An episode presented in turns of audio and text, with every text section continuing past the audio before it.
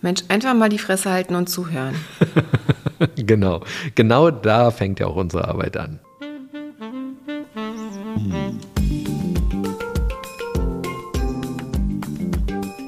Herzlich willkommen zu unserem Podcast Die Therapeutin und der Coach mit Sabine Werner-Kopsch und Hajo Werner.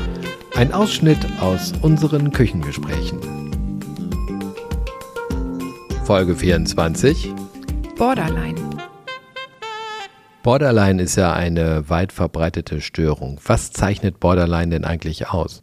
Also Borderline ist eine Persönlichkeitsstörung und Persönlichkeitsstörung kann man in der Regel so ab dem 17., 18. Lebensjahr überhaupt erst diagnostizieren, weil bei Kindern und Jugendlichen, wenn es da mal so Phasen gibt, wo es irgendwie besonders anstrengend ist oder besonders herausfordernd ist, kann man nicht gleich eine Störung vergeben. Erstmal ist das das quasi erste Kriterium, Volljährigkeit oder nahezu Volljährigkeit. Und dann ist eine Borderline-Störung dadurch gekennzeichnet, dass die ganze Emotionswelt und die ganze Gefühlswelt sehr instabil ist. Also man schwankt von einem Moment auf den anderen, von einem ganz fröhlichen Gefühl in ein ganz trauriges oder ganz wütendes Gefühl.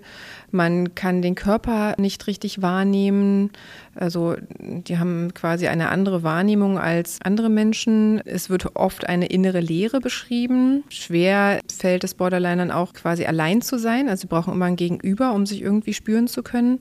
Es gibt ja auch dieses Bild, was viele vom Borderline haben, dieses Selbstverletzende, sich irgendeinen Schmerz zufügen, um sich eben selber besser spüren zu können. Das machen die Borderliner nicht, um quasi nur das eigene Gefühl herzustellen des Schmerzes, sondern der Schmerz nimmt so ein bisschen die Peaks in den Gefühlsschwankungen raus. Also die Peaks in das richtig wütende oder traurige oder also in alle Richtungen sozusagen, dämpft das so ein bisschen runter.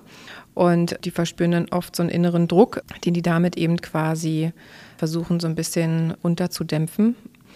Im Kontakt mit borderline gestörten Menschen ist es immer so, dass es tatsächlich so ist, dass sie sogar schaffen, ihre ganze Umwelt immer in so Achterbahnen der Gefühle zu schicken. Also versuchen immer wieder irgendwie Szenarien herzustellen, dass sich Personen von ihnen trennen wollen oder Kontakt abbrechen wollen. Und dann gibt es riesengroße Konflikte oder Schreiereien, auch teilweise körperliche Auseinandersetzungen bis zu Suizidandrohungen um dann wieder quasi in einen Normalzustand zu finden. Aber das ist so, dass Menschen mit einer Borderline-Störung selber erzählen, dass es ihnen damit nicht gut geht, also dass sie merken, dass sie eben so instabil sind, dass sie selber sich nicht gut einschätzen können und die Umwelt kann das natürlich genauso wenig.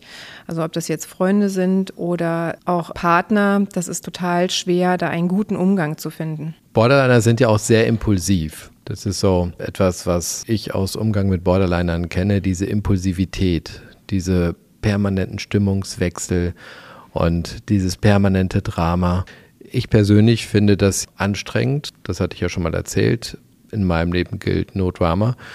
Und das bedeutet, Borderliner haben in meinem Leben nicht so viel Platz, obwohl sie in der Regel ja sehr unterhaltsam sind. Das ist natürlich so, dass diese Störung genau darauf hinausläuft, quasi dieses permanente sich spüren zu haben. Ne? Also ob das jetzt auf der Ebene von Konflikten ist oder von Auseinandersetzungen.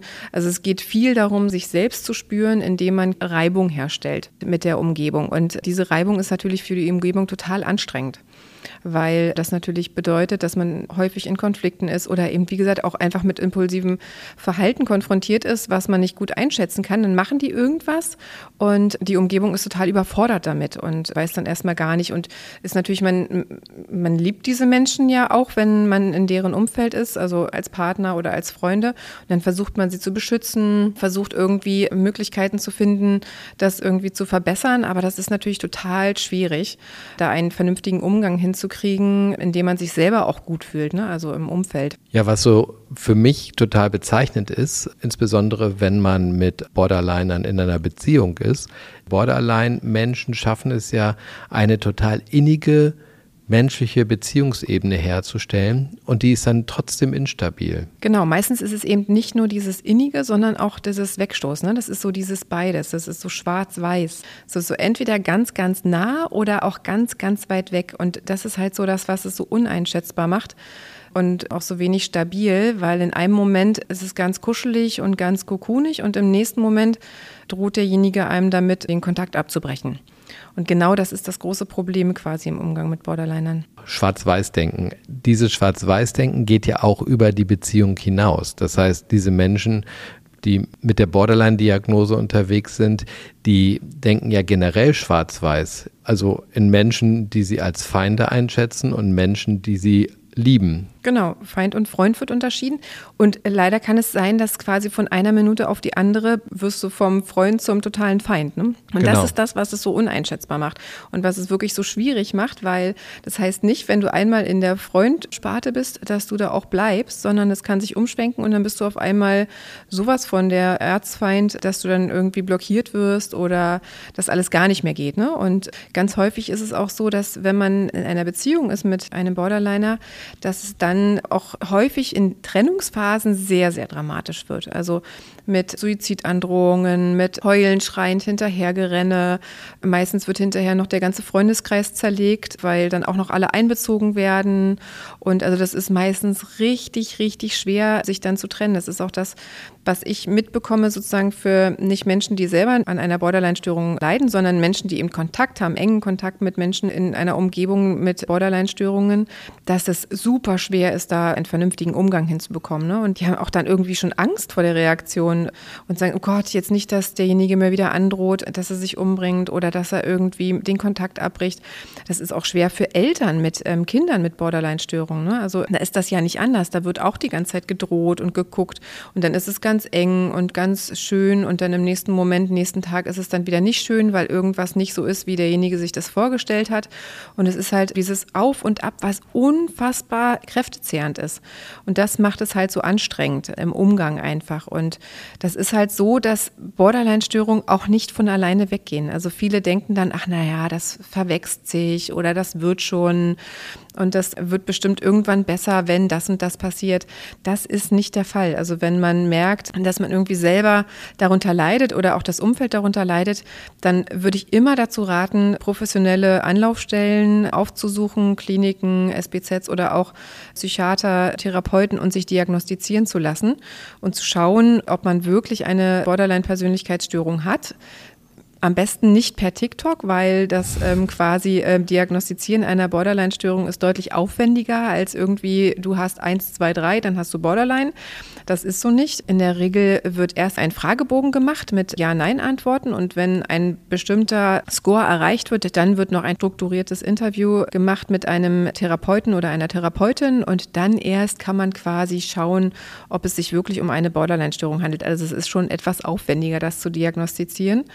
Und Persönlichkeitsstörungen sind zwar zu therapieren, aber das ist schwierig. Es wird entweder im Einzel- oder Gruppensetting gemacht, aber es ist ein jahrelanger Prozess und das Ziel ist auch nicht, diese Persönlichkeitsstörung komplett wegzubekommen, sondern einen vernünftigen Umgang damit hinzubekommen. Und es gibt auch die Möglichkeit, dass man medikamentös Hilfestellung leistet, aber es gibt keine Anti-Borderline-Medikamente, sondern in der Regel werden quasi zum Beispiel Antidepressiva oder so benutzt, einfach um so ein bisschen die emotionale Stabilität zu verbessern. Borderline geht ja auch häufig mit Depressionen einher. Genau, oder Angststörungen. Also es gibt viele komorbide Störungen, die noch quasi dann als Begleitpaket mitkommen. Das ist natürlich, das macht das nicht einfacher im Umgang. Ne? Ja, genau. Auch Essstörungen sind ja häufig äh, Thema bei Borderline-Störungen. Ja und Substanzmissbrauch. Das heißt, es wird häufig gekifft oder irgendwelche anderen Alkohol, Substanzen Drogen, genommen. genau. So alles, was sich so ergibt, wird genommen. Genau, um einfach um sich selbst zu therapieren, ne? weil die Betroffenen leiden ja selber darunter. Die merken ja selber, dass es ihnen damit nicht gut geht. Ne? Diese totale innere Leere, dieses Gefühl, ich kann nicht allein sein, ich fühle mich innerlich leer, auch wenn ich mit anderen zusammen bin. Ähm, dieses, ich fühle mich irgendwie so fehlplatziert, ähm, darunter leiden die Betroffenen natürlich auch selber total. Ne? Mir fällt es ja wahnsinnig schwer, mich da reinzudenken, wie sich das anfühlt, wenn man nicht alleine sein kann oder mag. Ich persönlich liebe es, allein zu sein. Ich kann wochenlang alleine sein und genieße das und frage mich, was ist in der Gedankenwelt dieser Menschen so anders? Ja, die brauchen halt den Abgleich mit dem Außen. Ne? Also sie können halt nicht gut mit sich alleine sein, weil dann gar kein Abgleich da ist. Also das ist dann quasi so wie in einem luftleeren Raum verloren zu sein. So fühlt es sich für die Betroffenen dann an. Man ist so wirklich auf sich selbst zurückgeworfen und man kann mit sich selbst nichts anfangen. Man kann mit sich selbst nichts anfangen, weil man sich nicht richtig spürt. Man kann sich nicht richtig verstehen. Die meisten können auch ihre eigenen Gefühle gar nicht richtig wahrnehmen. Ne? Also wenn ich dann mit den Betroffenen darüber spreche, wie fühlt sich denn für für dich traurig an? Wie fühlt sich denn für dich wütend an? Wie fühlt sich denn für dich glücklich an? Das können die gar nicht richtig sagen. Also sie können gar nicht richtig Gefühle zuordnen zu körperlichen Regungen oder auch zu bestimmten Gedanken. In der Regel ist es dann alles so ein Gefühlsmischmasch und irgendwie ein, ich weiß nicht richtig, vielleicht so, vielleicht aber auch anders. Ich fühle eigentlich gar nichts, wird auch oft gesagt. Also ich weiß, ich bin wahrscheinlich traurig in dem Moment, aber ich fühle nichts. Es ist einfach alles innerlich leer. Ja, und das Gegenüber wird dann genutzt, um sich zu spüren. Genau. Das heißt, als Beziehungspartner dient man dazu, dass Borderline-Menschen sich spüren können. Genau. Und ganz häufig ist es auch so, zum Beispiel, wenn ich Menschen habe, die jetzt gerade sehr Kontakt mit ihren Eltern sind, dass die Eltern dann sagen, na ja, das wird bestimmt besser, wenn es einen Partner gibt. Das ist tatsächlich so. Es wird dann für den Betroffenen, also für die Eltern wird es besser, weil dann ein anderer Beziehungspartner quasi in den Fokus gerät. Und es kann sich immer nur auf quasi eine Person konzentriert werden in der Regel. Ah, okay. Oder auf einen engen Kreis.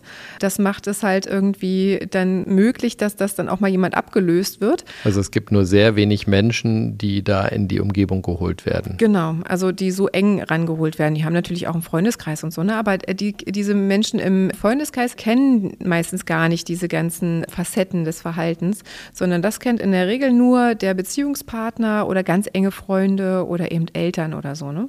Mit den anderen, da wird einfach auf einer oberflächlichen Ebene quasi interagiert und das ist, wirkt alles ganz normal und ganz durchschnittlich. Ja, diese Freund-Feind-Interaktion finde ich ja tatsächlich das Anstrengendste und der Teil der fehlenden persönlichen Beziehungsstabilität.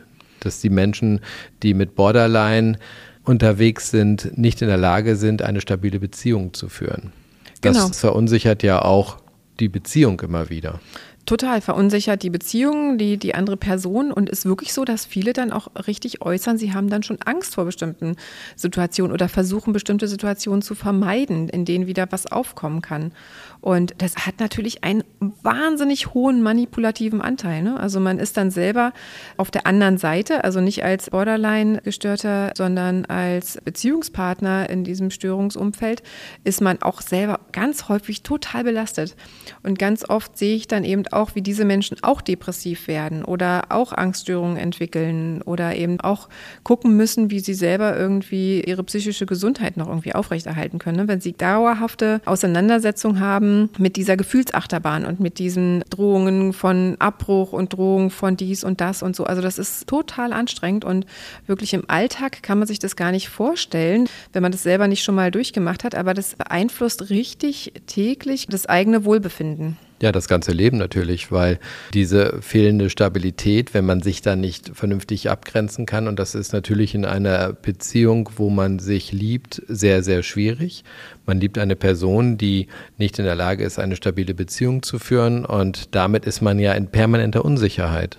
Genau. Und permanent Entzugzwang. Ne? Man hat auch die ganze Zeit das Gefühl, was falsch zu machen, weil die Person gibt einem die ganze Zeit das Gefühl, was falsch zu machen. Und auf der anderen Seite hebt sie einen in den Himmel. Also das ist ja auch so etwas. Insbesondere in der Öffentlichkeit sind ja Borderliner so unterwegs, dass sie die Beziehungspartner immer in den Himmel heben.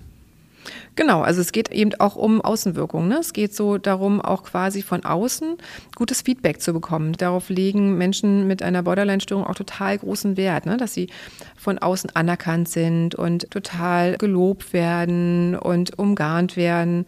Und äh, deswegen ist es natürlich so, dass von außen auch meistens ein Bild aufrechterhalten wird, wo man nie darunter denken würde, ah, okay, derjenige kann sich auch so und so verhalten. Also ganz oft sind Menschen, die das dann äh, irgendwie erfahren, meistens ja erst nach nach einem Beziehungsabbruch irgendwie im Umfeld oder so, dass derjenige sich auch so oder so verhalten hat, total schockiert und sagen, was? Das kann ich mir gar nicht vorstellen. Genau, die glauben das ja in der Regel gar nicht. Mhm. Genau, weil eben nach außen wird ein ganz anderes Bild gezeigt und nur in der Beziehung sozusagen, in dem engen Kontakt, nur da wird quasi dieses Hochmanipulative und dieses total Unsichere aufrechterhalten. Ja, und das führt natürlich auch zu einem ambivalenten Gefühl, wenn man auf der einen Seite als Beziehungspartner oder Partnerin als ganz fantastisch nach außen dargestellt wird und im Eins zu eins Kontakt dann diese Unsicherheit besteht. Ja, und da wird man auch runtergemacht, ne? Da wird man runtergemacht, da wird man dann auch manchmal beleidigt oder da wird auch, also da ist die Ebene, auf der quasi kommuniziert wird oder interagiert wird, eine ganz, ganz andere. Da fühlt man sich natürlich auch irgendwie komisch, ne? Wenn man weiß, okay, nach außen denken alle, ich bin der oder die Großartige und werde immer umgarnt und irgendwie abgeknuddelt. Und wenn ich zu Hause bin, dann werde ich quasi beleidigt für Kleinigkeiten oder werde bedroht teilweise, ne? Also dann wird mir gedroht, ja, wenn du jetzt nicht das und das machst, dann verlasse ich dich oder was auch immer. Ne? Und das Skurrile ist ja, dass sie selber totale Angst haben, verlassen zu werden, aber die ganze Zeit selber drohen zu verlassen. Ja, ich habe das mal gehört. Da hat eine Borderlinerin ihrem Partner erzählt, wenn du mich verlässt, dann werde ich alle Freunde mitnehmen und du wirst dann ganz alleine sein. Und das hat die am Ende gemacht ja, das klappt dann auch ganz gut, weil, wie gesagt, das Umfeld, die sind meistens total begeistert von dem Umgang mit dem Menschen und denken, oh, das ist alles so schön und da ist auch mal was los. Da ist immer was los. Genau, die sind halt sehr gesellig eigentlich auch, ne, weil sie ja nicht so gerne alleine sind, machen die gerne Partys, sind gesellig, sind unterwegs, sind im Kontakt, also sind keine Einzelgänger und auch keine sozial phobischen Menschen in der Regel, sondern es ist meistens so, dass die total unterwegs sind und äh, gut unterwegs sind und es einfach auch Spaß macht mit denen, sich zu unterhalten oder zusammen zu spielen oder was auch immer. Ne? Was sehr wichtig ist, wenn man über solche Störungsthemen spricht, den Hintergrund zu verstehen, wie sowas zustande kommt. Wie kommt denn Borderline zustande? Also es gibt unterschiedliche Ursachen. Es ist auf der einen Seite nachgewiesen mittlerweile, dass es eine genetische Vulnerabilität gibt. Also das heißt, dass die Veranlagung dazu, eine Borderline-Störung zu entwickeln, möglicherweise genetisch schon gelegt ist. Da geht man so ungefähr von einer Vulnerabilität von 40 Prozent aus.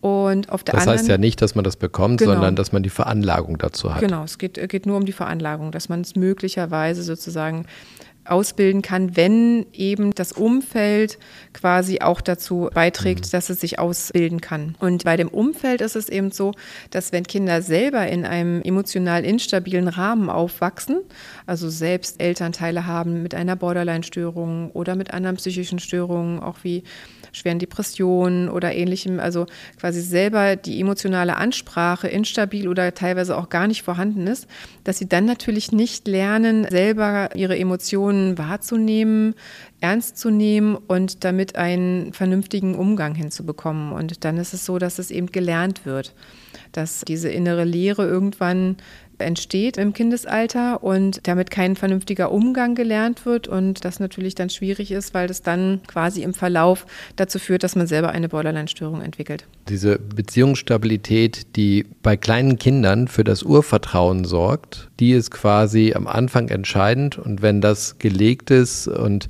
positiv weiterentwickelt wird, dann bedeutet das, dass die Veranlagung dazu keine große Rolle spielen muss. Und andererseits ist es so, dass wenn Kinder in einer Umgebung aufwachsen, wo dieses Urvertrauen nicht entstehen kann, die Anfälligkeit sehr hoch ist. Mhm. Deshalb haben wir möglicherweise auch mit immer mehr solcher Fälle zu tun. Das kann durchaus sein. Ne? Also lässt sich relativ schnell schon auch in der Anamnese das Risiko dafür ja feststellen. Genau. Das Risiko ist relativ schnell feststellbar und dann muss man eben schauen, wie ist der Rahmen, gibt der Rahmen her, dass es möglicherweise eine Entwicklung gibt oder braucht man da keine Sorge haben? Ist ja schade, dass Menschen sich so klein fühlen.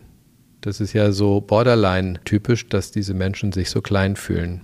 Genau. Und das kompensieren nach außen durch diese Instabilität. Genau, die haben immer das Gefühl, irgendwie nicht genug zu haben. Ne? Egal mit was, ob das jetzt irgendwie an materiellen Dingen ist, dass sie da benachteiligt sind oder dass sie mit anderen Dingen, mit ähm, quasi Aufmerksamkeit benachteiligt sind oder mit irgendeinem Gefühl von einem Gegenüber. Also sie haben immer das Gefühl, irgendwie nicht genug zu bekommen und kompensieren das, indem sie denjenigen das Gegenüber halt ganz nah ranziehen und wenn sie merken, ah, derjenige ist ganz nah bei mir, dann schubsen sie ihn ganz weit weg. Also es ist so ein ganz ungünstiges Muster, was dann entsteht, was eigentlich die Ursache darin hat, dass derjenige sich ganz klein und eben wenig selbstbewusst fühlt und mit sich selber nicht viel anfangen kann. Ich habe einmal einen Fall einer Borderlinerin kennengelernt, die sich hat diagnostizieren lassen und die damit sehr aktiv umgeht und sich da selber immer wieder durch unterschiedliche Maßnahmen reguliert und inzwischen eine sehr stabile Beziehung führt und sogar eine sehr stabile familiäre Umgebung für sich kreiert hat. Und das lässt für mich ja immer wieder hoffen, dass das doch möglich ist. Das ist total möglich. Ne? Also wichtig ist einfach zu sagen, dass das nicht von alleine passiert und dass es nicht von alleine heilbar ist oder eben ein guter Umgang damit möglich ist, sondern man muss aktiv daran arbeiten. Und Daher ist es auch total wichtig, sich diagnostizieren zu lassen und nicht selber zu diagnostizieren und dann zu sagen, ja, ich habe das vielleicht, dann gucke ich nochmal irgendwie, wie ich mich selber irgendwie regulieren kann und dann klappt das schon. Also das, das klappt in der Regel nicht gut. Und das Problem ist leider, dass die Borderline-Störung so einen total negativen Stempel hat. Also dieses, ja, das sind die, die sich ritzen, das sind die, die so nerven, das sind die, ja, die, die ähm, so, also Drogen nehmen, die ganz häufig wechselnde Beziehungspartner haben. Genau oder Partnerinnen haben, die in einer Partnerschaft, wenn sie da unterwegs sind, immer wieder On-Off-Themen erleben und produzieren. Also das ist ja auch wirklich anstrengend. Genau, das ist anstrengend, aber wenn man selber das annehmen kann und wenn man selber sagt, ah, okay, ich lasse mich diagnostizieren, im Zweifel kriege ich diese Diagnose, dann gehe ich aktiv damit um, also so, du, wie du es beschrieben hast, ne? also quasi einen aktiven Umgang damit hinbekommen und zu sagen so, nicht, ah, nee, ich versuche das mal wegzuignorieren und das wird schon irgendwie, sondern sich dem aktiv stellen und dann einfach gucken, was brauche ich, was hilft mir damit, einen besseren Umgang hinzubekommen, dann können Menschen mit einer Borderline-Störung tatsächlich ein relativ schönes, normales Leben führen. Das ist nur wichtig, dass sie das annehmen und dass sie damit versuchen, einen vernünftigen Umgang hinzubekommen. Es gibt mittlerweile ja auch therapeutische Ansätze, die ganz gut helfen, ob das jetzt DBT ist äh, mit dem Skills-Training oder ob das die Schematherapie ist. Also es gibt verschiedene therapeutische Ansätze, die wirklich auch sehr wirksam sind. Und wie gesagt, wichtig ist auch, sich diesen Themen zu stellen und sich selber auch zu reflektieren und zu schauen, was mache ich denn da eigentlich? Bin ich diejenige, die das die ganze Zeit auslöst oder sind das die anderen? Das Schlimme ist ja, dass Menschen, die eben nicht reflektiert sind und eine Borderline-Störung haben, immer dem Außen die Schuld geben für alles. Die anderen sind gemein, die sind böse, die wollen irgendwas Böses für mich, die wollen mir nicht helfen, was auch immer. Ne? Also es geht immer darum, sich selber dann als Opfer zu fühlen und zu denken, oh Mann, immer irgendwie ist es für mich irgendwie so doof. Also wenig quasi Selbstwirksamkeit in dem Moment. Und ich erlebe Fälle, wenn sich das wendet sozusagen, wenn man das annehmen kann. Und das ist natürlich nicht einfach so, das anzunehmen, okay, ich habe eine Persönlichkeitsstörung, ne? ich habe eine Borderline-Persönlichkeitsstörung. Das ist jetzt nicht irgendwie nichts, womit man jetzt hausieren gehen kann, sondern das ist erstmal was, was man auch irgendwie selber verdauen muss, weil das ist natürlich eine heftige Diagnose, ne? ähm, einfach. Das muss man auch wirklich so sagen. Aber wenn es diesen Prozess gibt und wenn man sagt, okay, ich habe das, aber ich möchte trotzdem einen vernünftigen Umgang damit hinbekommen und ich möchte Beziehungen führen und ich möchte auch möglichst stabile Beziehungen führen. Ich möchte auch für meine Kinder stabile Beziehungen gestalten können. Wenn diese Menschen dann in diesen Prozess gehen, dann haben sie eine wirklich gute Chance, dass das auch klappen kann. Und diese Offenheit, diese kommunikative Ebene, die Borderline ja sehr gut beherrschen. Diese Partytauglichkeit sind ja gute Ressourcen. Ja, ja, total. Man kann ja Spaß haben und man kann auch irgendwie einen schönen Alltag hinbekommen. Ne? Es geht nur darum, quasi, dass man sich nicht immer selber schlecht fühlen will, wenn man selber irgendein Schuldding zugeschoben bekommt. Total interessant ist es, wenn ich quasi von Menschen zugetragen bekomme, ah, ich habe jetzt eine Freundin oder ein Freund, der verhält sich so oder so, gibt mir die ganze Zeit ein schlechtes Gefühl, sagt die ganze Zeit, boah, ich hasse dich, du bist gemein und das ist irgendwie doof von dir, dass ich dann immer ganz hellhörig werde und sage, oh, wie reagierst du denn dann? Und wenn dann quasi, naja, ich schaue dann, dass ich an mir arbeite, ich schaue dann, dass ich das besser mache oder ich entschuldige mich dann im Zweifel und es wird dann aber von Woche zu Woche irgendwie schlimmer, das Verhalten des Gegenübers. Da muss man dann eben auch aufpassen. Ne? Da muss man als Mensch, der im Umfeld sich befindet, aufpassen und sagen, es ist wichtig, dass ich mich auch selber schütze. Also ich muss schauen, dass ich mich nicht die ganze Zeit manipulieren lasse, nicht die ganze Zeit quasi in so ein schlechtes Gefühl treiben lasse, weil ganz häufig ist es so, dass die Menschen selber gar nicht irgendwie so extrem darunter leiden, aber das Umfeld dann, die weinen dann, sind traurig abends, sind irgendwie gekränkt, wenn sie schon wieder blockiert wurden oder fallen selber in tiefe Löcher, wenn wieder mal irgendwie gesagt wird, du bist schuld daran, dass es mir so schlecht geht, dass ich dann sage, da ist es ganz, ganz wichtig, sich vernünftig abzugrenzen. Ne? Also es ist super wichtig dann zu sagen, nein, ich habe nichts falsch gemacht. Ich bin nicht derjenige, der dafür permanent verantwortlich ist, wie sich meine Freundin oder mein Freund fühlt, sondern ich muss selber schauen. Ich merke, der Umgang ist super kräftezehrend und es ist irgendwie ganz anstrengend. Ich muss mich abgrenzen und ganz klar sagen, nein, ich möchte das nicht. Ich möchte nicht die ganze Zeit manipuliert werden und ich möchte auch nicht die ganze Zeit ein schlechtes Gefühl zugeschoben bekommen. Und manchmal kann das tatsächlich dazu führen, dass derjenige mit einer Borderline-Störung dann vielleicht zum ersten Mal anfängt, darüber nachzudenken, ah, vielleicht kann es ja auch was mit mir zu tun haben. Manchmal ist es auch nicht so, dass sie denken, ach, derjenige ist doof. Es geht dann ja halt einfach weiter zur nächsten Beziehung. Genau. Und das Problem hat oft der Beziehungspartner oder die Beziehungspartnerin, die dann zurückbleiben und sich überhaupt nicht mehr wiederfinden und eine ganze Zeit brauchen, um sich, um sich wieder zu rappeln. Genau, eine ganze Zeit brauchen, um sich wieder zu rappeln und überhaupt nicht mehr in sich ruhen und gar nicht wissen, was los ist. Und da ist es ja schon wichtig, in einer Beziehung zu schauen, die Selbstverantwortung früh zu übernehmen, zu sagen, ah, okay, ich muss auf mich selbst achten. Genau. Also da ist es eben für beide Seiten total wichtig. Ne? Also ob man jetzt derjenige ist, der mit einer Borderline-Persönlichkeitsstörung oder ob man der ähm, enge Beziehungspartner ist. Beide Seiten sollten sich reflektieren und beide Seiten sollten auch immer schauen, tut mir das gut, tut mir das nicht gut, was brauche ich anders und auch ganz klare Grenzen setzen und nicht sagen, ah, okay, dem anderen geht es gerade nicht gut, deswegen entschuldige ich mich einfach pauschal mal immer für alles, egal was. Und dann geht das schon. Es wird immer schlimmer dann. Also es wird ja ausgetestet. Ne? Ja, dazu ist natürlich auch wichtig zu wissen, dass Borderline-Partnerinnen und Partner sehr verführerisch sind die haben eben dieses Manipulative sehr gut drauf und sind sehr verführerisch im Umgang. Also es ist schon eine Herausforderung, sich abzugrenzen. Total. Und umso tiefer man in diese Beziehung reinrutscht, umso schwieriger wird es. Deswegen ist es am besten, wenn man es grundsätzlich so macht, dass man sich selber schützt in allen möglichen Beziehungen, auch vor schlechten Gefühlen und vor Grenzüberschreitungen, dass man das nicht nur bei Menschen mit ähm, Persönlichkeitsstörungen macht, sondern dass man das grundsätzlich im Umgang macht. Dann kann es sein, dass man da gar nicht so tief reingerät. Ne? Aber wenn man sich in einen Menschen mit einer Borderline-Störung total doll verliebt und mit demjenigen schon sein ganzes Leben plant und da alles reingibt und sich komplett quasi in diese Beziehung reinbegibt, im schlimmsten Fall sogar noch sein komplettes soziales Umfeld einfach äh, fallen lässt, weil man will sich ja auf den Beziehungspartner konzentrieren, dann ist es natürlich total schwer, sich dann auch im Verlauf abzugrenzen oder